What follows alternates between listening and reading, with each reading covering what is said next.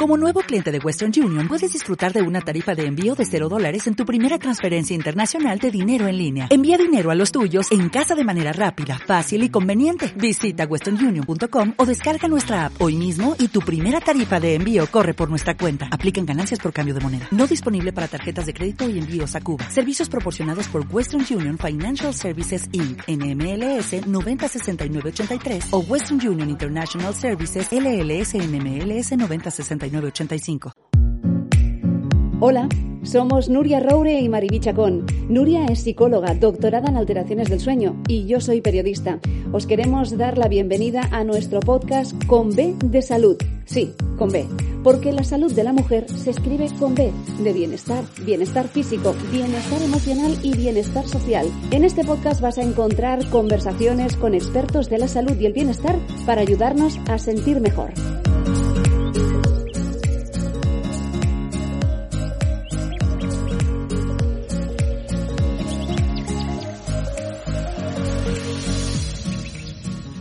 Nuria Roure, vamos a empezar ya nuestra aventura. ¿Estás preparada?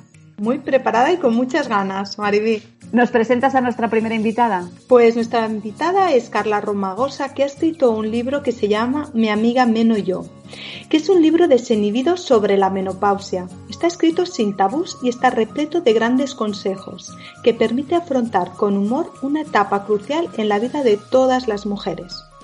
Carla Romagosa nos cuenta su historia y la de muchas otras mujeres, pero también las soluciones que ella y otras han encontrado para que la menopausia pase de ser una pesadilla a una experiencia vital muy enriquecedora. Carla Romagosa, bienvenida. Bienvenida. Hola, qué bien estar aquí.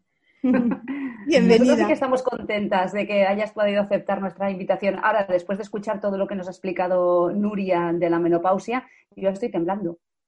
No, no, no hay que temblar, no hay que temblar. Es, una etapa más en la que hay, que hay que encontrar las soluciones para sentirse bien, porque toda esta lista de, síntomas, eh, hay personas que lo llaman síntomas, otras que lo llaman simplemente eh, piedras en el, eh, en el proceso de cambio. o cambios y hay otra, otra tendencia que llama que ya dice que son cosas eh, o enfermedades eh, que pueden convertirse en crónicas, pero esto lo podemos hablar más adelante si queréis. Yo, mm, yo soy una parte de este 5% que también varía. Hay países en donde el otro día leí un artículo sobre una universidad australiana que hablaba que ya se, se, se consideraba que podía ser un 10% de las mujeres que tenían menopausia precoz. Y en Inglaterra, en un, en un especial de los breakfasts de la BBC, que viene a ser el matins de, de, TV3, eh, dieron la cifra de 3%. Estamos hablando de mujeres de solo niñas, de solamente 13 años que ya tienen, dejan de tener la regla. O sea que no, no hablamos solamente para que la gente entienda lo que es una menopausia precoz o el fallo ovárico prematuro, que, que puede acercarse eh, por los dos extremos, tanto por, la, edad más cercana a la aparición de la regla como, como llegados a los 40, que es donde realmente a los 40 años empieza el cambio hormonal en todas nosotras. Y caso... Mm, Carla, quiero que nos expliques tu historia de vida. Sí, sí, sí. Yo... Mm, ya veis que me enrollo, eh, perdonadme, me enrollo porque es un tema que me apasiona y lo he vivido muy de cerca. Yo, yo trabajé, como tú has dicho, durante mucho tiempo en multinacionales, fui ejecutiva durante muchos años, viví en vorágines de estrés, de mala alimentación, de ritmos frenéticos, de viajes, llegado a un punto en el que se me olvidó incluso ser madre, ¿no? Tenía una vida tan, tan a tope que se me había olvidado, incluso olvidé mis pasiones. Llegó un día que a los 35 años me diagnosticaron celiaquía esto ya podría haber sido el primer signo de aviso, porque en realidad también es un momento al caer el escudo protector mm, hormonal, eh, pues de aparición de las primeras enfermedades autoinmunes y en mi caso la celiaquía podría haber, haber sido claramente ese aviso, ya que cuatro años después me diagnosticaron menopausia precoz. Yo ya con la celiaquía empecé a estudiar nutrición, eh, me especialicé en salud pública y menopausia y he seguido, desde entonces no he parado de formarme y, sigo estudiando, soy casi, casi ya nutricionista. Y, en el camino quise explicar mi historia en un libro y escribí 10 páginas para mi familia y mis amigos más cercanos, que estaban unas páginas cargadas como de humor negro porque tenía que ser así y tenía que ser fácil de leer. Y, de ahí salió un libro que me publicaron que se titula Mi amiga menos yo, la meva amiga menos yo en catalán, y también está publicado en coreano, pero obviamente soy incapaz de decir el título. pero mm, es un libro pues muy ameno que, para mí fue la puerta de entrada o el primer paso que hice en, en lo que yo considero pues mi misión, que es ayudar y acompañar a otras personas en este proceso, mujeres y hombres ¿eh? que estén en un cambio hormonal a partir de los 40 años. Porque tú, Carla, ¿cuáles fueron los primeros síntomas que empezaste a notar? Lo digo para aquellas mujeres que nos están escuchando y que a lo mejor se puedan sentir identificadas de decir, pues mira, yo noto que me está pasando esto o no, ¿no? Tranquilizarlas en el hecho de decir, mira, pues esto todavía no me está ocurriendo a mí. ¿Cuáles serían aquellos primeros síntomas que notaste? Pues fíjate que, yo, como, manda el, libro o la definición que tú bien has hecho, ya empecé a tener síntomas antes de que me fallara la regla, que es esa fase previa que se llama perimenopausia, donde ya empecé a tener sofocos nocturnos, ya tenía bastante cansancio extremo, empecé a tener migrañas por primera vez en la vida, nunca antes las había tenido, sin embargo, a mí nadie me interrelacionó todos estos síntomas con, un cambio hormonal. Eran cosas que me estaban sucediendo que, no se interrelacionaban. Y creo que es uno de los grandes em, problemas o los grandes déficits a nivel de, apoyo a las mujeres hoy en día no solamente la, en todo lo relacionado hormonalmente y en todo lo relacionado en, el cuerpo de la mujer. Hay muy poca información y ya de la menopausia ni hablamos. Mm.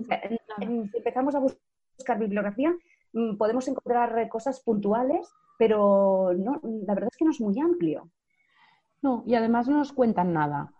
Eh, es como si fuera el gran misterio. Hay, hay, una corriente de médicos en la que, por supuesto, yo no estoy nada de acuerdo, porque si bien la menopausia es una etapa más en nuestras vidas, es, una, es la etapa más larga de nuestras vidas y deberíamos de, de estar muchísimo más preparadas para ella. Suceden cambios muy importantes, tanto Em, psicológicos como fisiológicos, ¿no? Y, esto, esta corriente de médicos que dice, bueno, esto ya pasará, ¿no? Ya pasará. Claro, si contamos, como yo os he dicho ahora, que yo en los años previos, cuatro, cinco años, seis años previos a, la falta de la regla, ya empecé a sentir cosas y hoy en día, que ya te hace cinco años que no tengo la regla, sigo sintiéndolas, no, tan, no tan abruptamente, porque pues, tengo un tratamiento que por suerte me ayuda muchísimo, pues oye, empezamos a sumar y la mujer puede pasar 20 años con síntomas. Yo en mi filosofía, cuando explico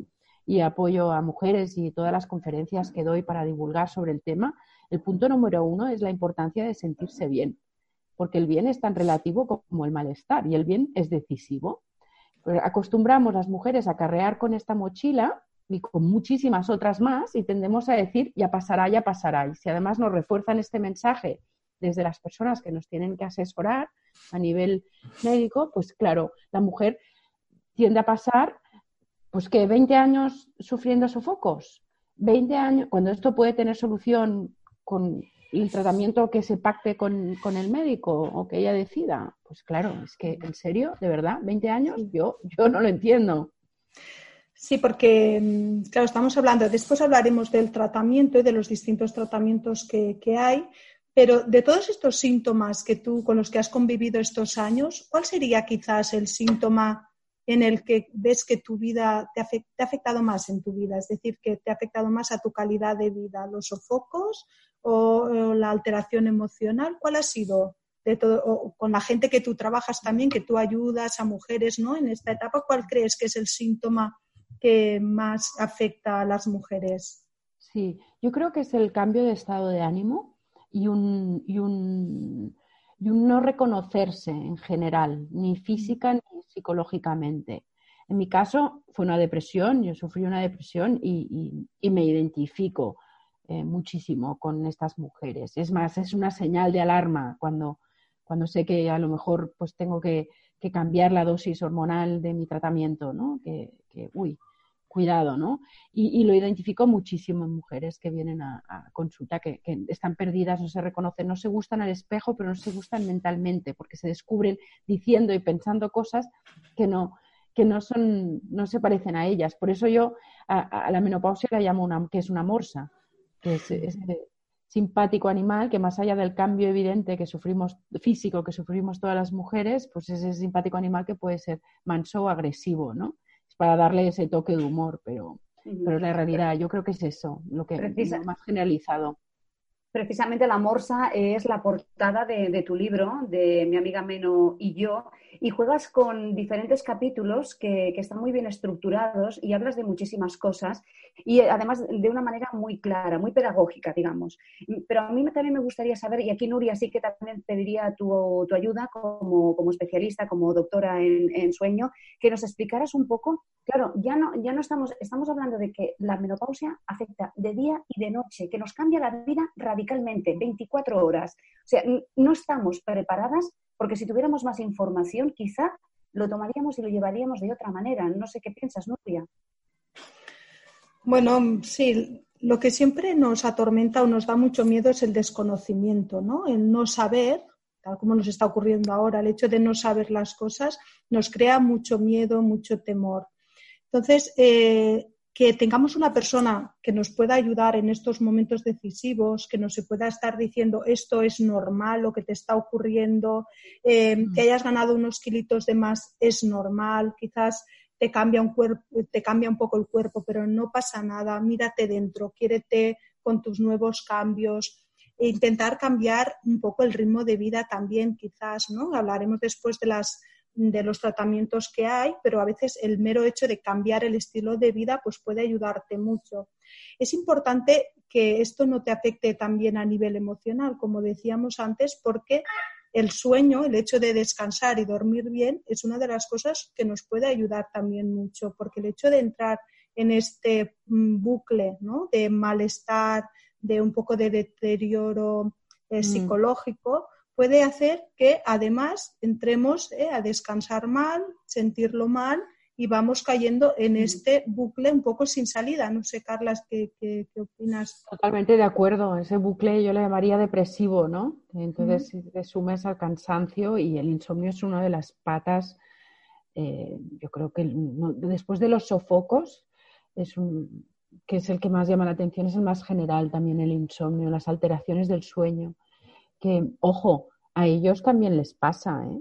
Yo en mis conferencias tengo un cuadro donde hago la lista de los eh, síntomas de la andropausia y son exactamente lo mismo. Y esto forma parte también de esta serie de mochilas que acarreamos nosotras, como si fuera solo una, el cambio hormonal se sucediera solo en nosotras, ¿no? Que ellos fueran eh, fértiles hasta el infinito y el más allá, y no, ellos también sufren pérdidas de orina, y nadie les pone a hacer ejercicios de Kegel, pero su próstata aumenta de tamaño y esto hace que tengan pérdidas de orina, em, que en nuestro caso pues es la debilidad del suelo pélvico y hace que todo esto suceda también. O sea, hay una serie de cosas muy comunes, la ganancia de peso, aumento de peso, el peso abdominal, insomnio, sudoraciones también, cefaleas, o sea, a, nos pasa tanto a nosotros como, como a nosotras como a, como a ellos. Y esto es muy importante destacar. Y el insomnio a mí creo que es una de las, piezas que más me, afectó también y creo que agravó muchísimos síntomas psicológicos en mí, sí, sin duda alguna. Exacto. Y, también el insomnio que mm, aparece en el 61% de las mujeres con menopausia, también vienen vinculadas eh, por estos sofocos, por este aumento de la temperatura durante la noche, que lo que hace mm. es crear pequeños micro despertares y hace que al día siguiente aunque hayamos dormido las horas mm, que creemos que son las necesarias, las seis, siete, ocho horas, no son de buena calidad porque nos estamos despertando durante la noche y al día siguiente lo que notamos es más cansancio y menos capacidad psicológica para afrontar todo lo que debemos afrontar en nuestro día a día. Y con estos cambios pues aún más, ¿no? Totalmente el ciclo, el ciclo de la mujer cambia, el ciclo, su, reloj eh, circadiano también varía entonces, ¿no? Durante la menopausia. no está muy relacionado directamente. ¿eh? El reloj interno que tenemos, lo que llamamos el ritmo circadiano, lo marca esta hormona que llamamos eh, melatonina.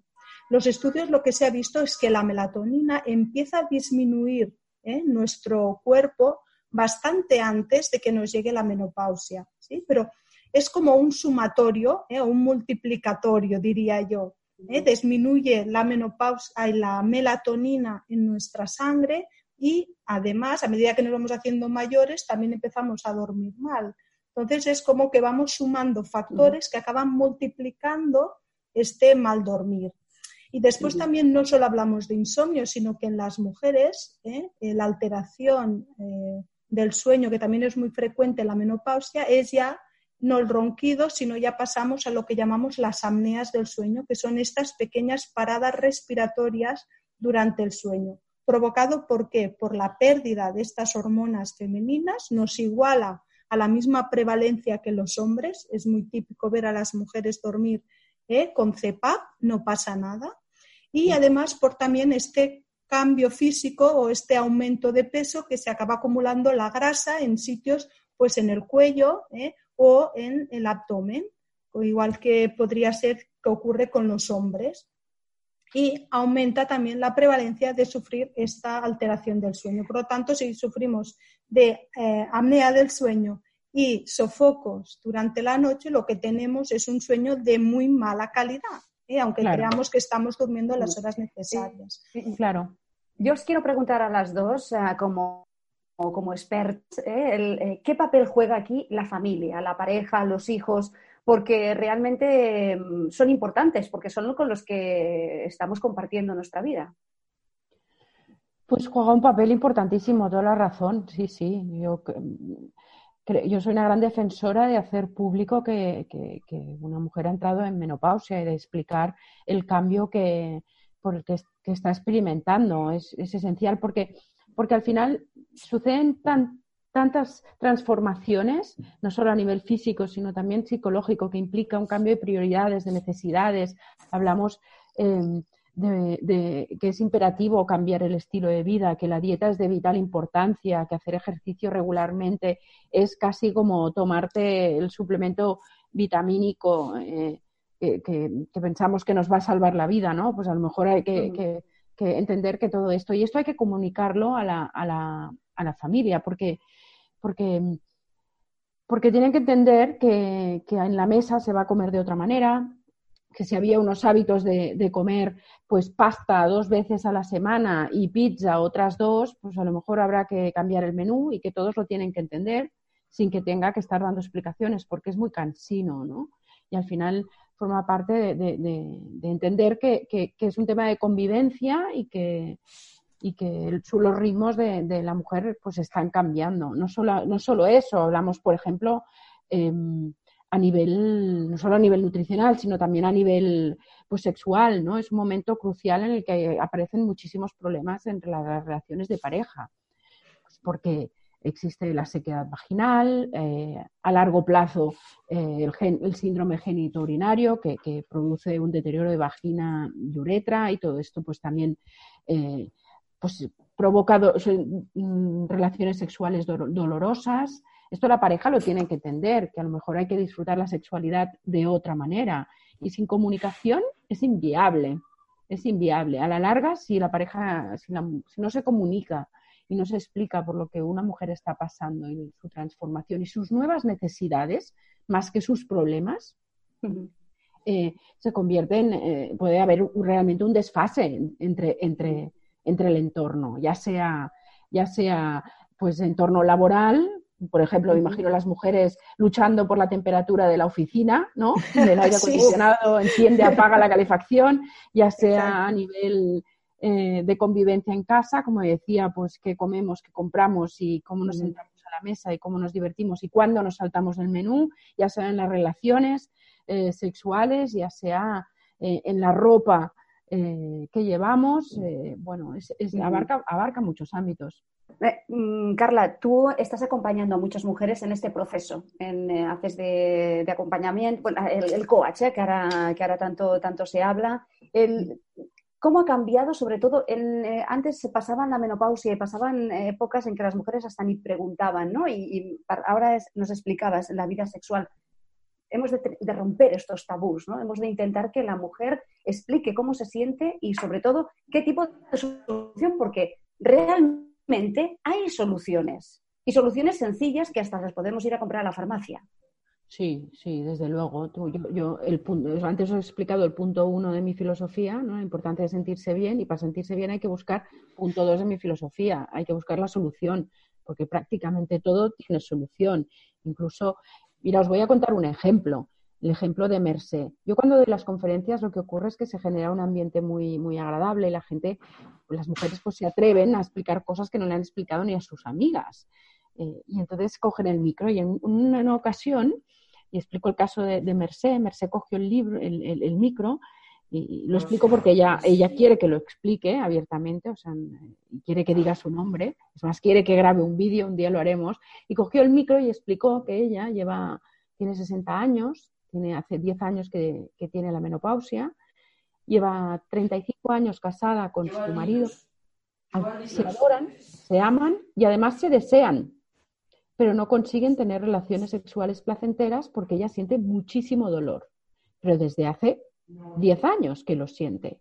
¿Os podéis creer que a Merced nadie le había, contado que podía em, tener una intervención con láser y regenerar la elasticidad de los tejidos de la vagina? Es increíble, ¿no? Nadie se lo había contado. Diez años llevaba y luchando, intentando y intentando darle claro, este es otro concepto también, darle placer a su pareja, porque él quería tener relaciones coitales. Eh, eh, este es otro chip y, enlazo con la pregunta anterior, ¿no? De la comunicación, que, pues el tipo de sexualidad que Merced necesita en este momento es otra. Y, además necesita tener el valor de comunicárselo a, sus médicos y a su, su círculo de, de personas que le ayudan a nivel eh, profesional, ¿no? Mira, yo siempre he pensado que la menopausia cuando llega a una edad, ¿no? Que, la mujer más o menos psicológicamente ya está preparada, ya esperamos que a los 45, 50 años, ¿eh? 55 nos llegue. Bueno, psicológicamente, pues bueno, eh, lo pasas quizás ¿eh? un poco mejor porque lo tienes preparado pero en los momentos en que te coge por sorpresa, es decir, cuando te viene esta menopausia precoz y no te habías planteado antes, ¿no? Como te había ocurrido a ti, el hecho de tener o no tener hijos, o con la pareja era un tema que no se había hablado, y llega un día y quizás, ¿no? Eh, te viene la menopausia, pues empiezas a perder esta capacidad de reproducción y te tienes que plantear con tu pareja hablar eh, sobre el hecho de que quizás a partir de ahora ya no podéis tener hijos, ¿no? ¿Con tu em, pareja o en solitario, eh, Nuria? O en solitario, o te encuentras sola y es lo que decías, ¿no? Pues pones el hecho de tener hijos porque ya los tendré más adelante, ahora priorizo mi trabajo, priorizo mis relaciones sociales, lo que sea, pero llega un momento que, boom, te viene como un jarro de agua fría y decir, ostras, pues cosas que no me había planteado, ahora ya no falta ni que me las plantee porque ya no estoy en el derecho de decidir, sino que es una decisión autoimpuesta, porque siempre podemos decidir el hecho de tener hijos o no tenerlos, pero en este caso ya no tienes decisión, sino que te viene autoimpuesto, ¿no? ¿Cómo, ¿cómo aconsejas o qué, qué, consejos les das a estas mujeres que se pueden encontrar en esta situación o qué, ¿Cómo lo viviste tú? Nos explícanos un poco esta... Yo lo viví así exactamente como lo estás explicando. Yo a mí yo me, dijeron que tenía menopausia precoz justo cuando fue cuando cuando yo estaba insistiendo a mi pareja que quería tener hijos, él no lo tenía claro y yo decidí que yo iba a una clínica de reproducción asistida y ahí eh, todo se juntó. Nuestra relación se terminó y en la clínica me dijeron que yo ya no tenía óvulos eh, para ser madre con óvulos propios. Y ahí no solamente tuve que asumir el, diagnóstico eh, de menopausia precoz, que ya en, sí ya era lo suficientemente potente o estridente eh, para mi comprensión en cuanto a edad, que, además tuve que, entender, que plantearme el debate interno de, de, ser si quería ser madre y cómo, de qué manera, eh, y hasta dónde estaba dispuesta a llegar para serlo. Y esto implicaba, pues claro, en mi caso, necesitaba no solamente óvulos, sino que necesitaba esperma también, espermatozoides, entonces necesitaba embriones. Eh, y ahí el debate se fue haciendo muy, muy grande para mí. Esto lo explico en el libro, ¿no? Y decidí que la naturaleza pues me había dado, me había colocado en esta situación, pues tenía pues, que aceptarla, que al final el objetivo en la vida no, no era solo el de ser madre, ¿no? Y esto me costó asumirlo, pero el libro fue, escribir el libro fue profundamente sanador para ello. Yo, dicen que escribir un libro, claro, dicen que escribir un libro es eh, como tener un hijo. Sí, sí. Sí, de hecho, yo, yo, yo, yo dos cosas aquí apunto. O sea, creo que, que, invito a todas las mujeres a que, estén en esta situación, a que se planteen y hagan una reflexión muy interna de su naturaleza, de lo que realmente y naturalmente quieren, lo que les pertenece, más allá de, de, la presión social. Yo hoy en día, a día de hoy, no tengo muy claro, tan claro que, que que, la maternidad sea una decisión libre, pero esto, bueno, podemos hacer una, un, un debate. Ya haremos otro día, ya haremos otro día. Podemos hacer otro día, exacto. exacto. Y, y, y, bueno, y el, y el, y el otro... Y el otro que, debate que se me ha ido porque me enrollo por, la, por las. No, por las vamos a, para, porque vamos cerrando ya la, la entrevista. vamos a intentar buscar soluciones, vamos a buscar la parte positiva y qué podemos hacer ¿eh? qué, terapias hay, vamos a intentar buscar cada uno de, las cositas por cada uno de los síntomas ¿eh? o piedras que nos encontramos por el camino. ¿Qué, ¿qué recomendaciones damos? Venga, Carla. ¿Cómo, pues ¿Cómo, ayudamos a estas mujeres? ¿Qué pueden hacer en su día a día que se puedan estar encontrando en esta situación? Sí, yo creo que es muy importante que, em, primero, que, se llegue a un pacto con el médico.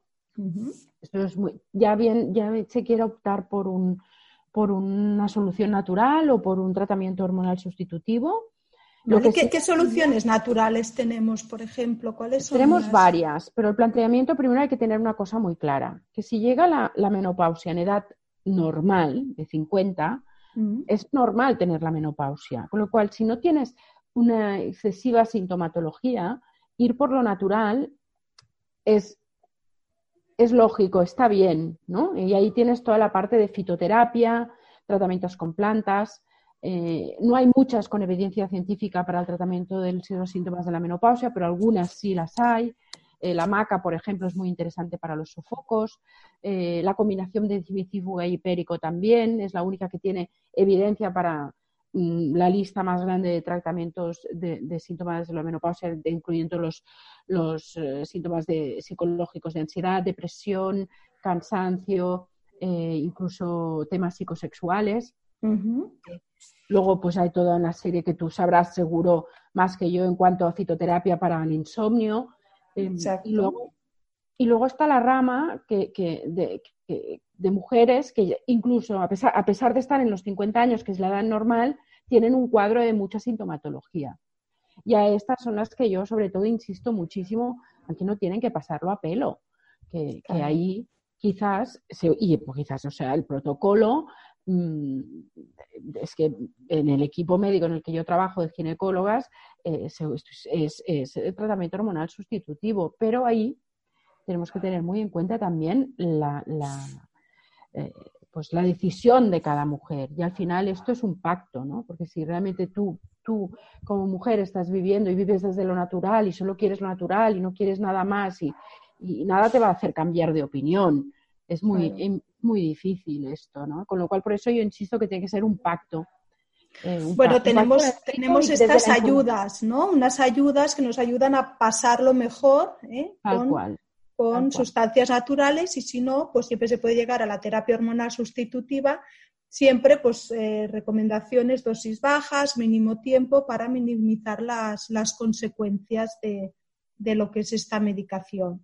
Otras cosas que podemos aconsejar, lo que decías antes, ¿no? El tema de la alimentación, el tema de hacer algo de deporte, hábitos saludables, ¿verdad? Sí, la, la, dieta y el ejercicio físico son de vital importancia en este momento de la vida. Pero el otro gran grupo que no nos podemos olvidar es el, las menopausias precoces. El otro día hablaba con un médico, que además hace un ginecólogo que hace de perito, médico y él me dijo, mira Carla, eh, si hoy en día a una menopausia precoz no se le da tratamiento hormonal sustitutivo, esto para mí es mala praxis. Vale. O sea que tenemos que diferenciar entre la menopausia precoz y la menopausia que llega a su debido tiempo. Exactamente, porque, porque como tú bien sabes, las hormonas Mm. ejercen escudo protector del organismo y nos, nos protegen de, pues de, de, de todas, eh, el sistema, nos protegen el, sistema óseo, el sistema, el, el, el sistema mm, eh, cardiovascular, el metabolismo en general, y entonces no podemos vivir, estar expuestas de esta desprotección tantos años de nuestra vida, ¿no? Dada la esperanza de vida actual. Bueno, Carla, eh, todas nuestras oyentes, ¿dónde te pueden seguir? Dinos dónde, una página web, un Instagram, el libro, eh, que ya hemos comentado que tienes un libro, que es eh, mi amiga Meno y yo. Lo dejaremos esto también en las notas, pero dinos dónde, dónde te pueden seguir. Pues me podéis encontrar, podéis encontrar más sobre cómo pienso y mi manera de, de, de ir por la vida, que yo digo, en carlaromagosa.com y en redes, arroba carla eh, guion bajo romagosa y en Facebook tengo una página también que se llama Carla Romagosa. Muchísimas gracias eh, por ayudarnos, compartirnos tu vivencia y nada, te seguiremos en las redes sociales. Encantadas de que hayas estado hoy con nosotras. Muchas gracias a vosotras, ha sido todo un placer. Hasta aquí el episodio de hoy. ¿Te ha gustado? No dudes en suscribirte y así estarás informada de todos los capítulos que como este seguro te ayudarán a sentirte bien. Porque recuerda que la salud de la mujer se escribe con B, con B de bienestar. Hasta la próxima.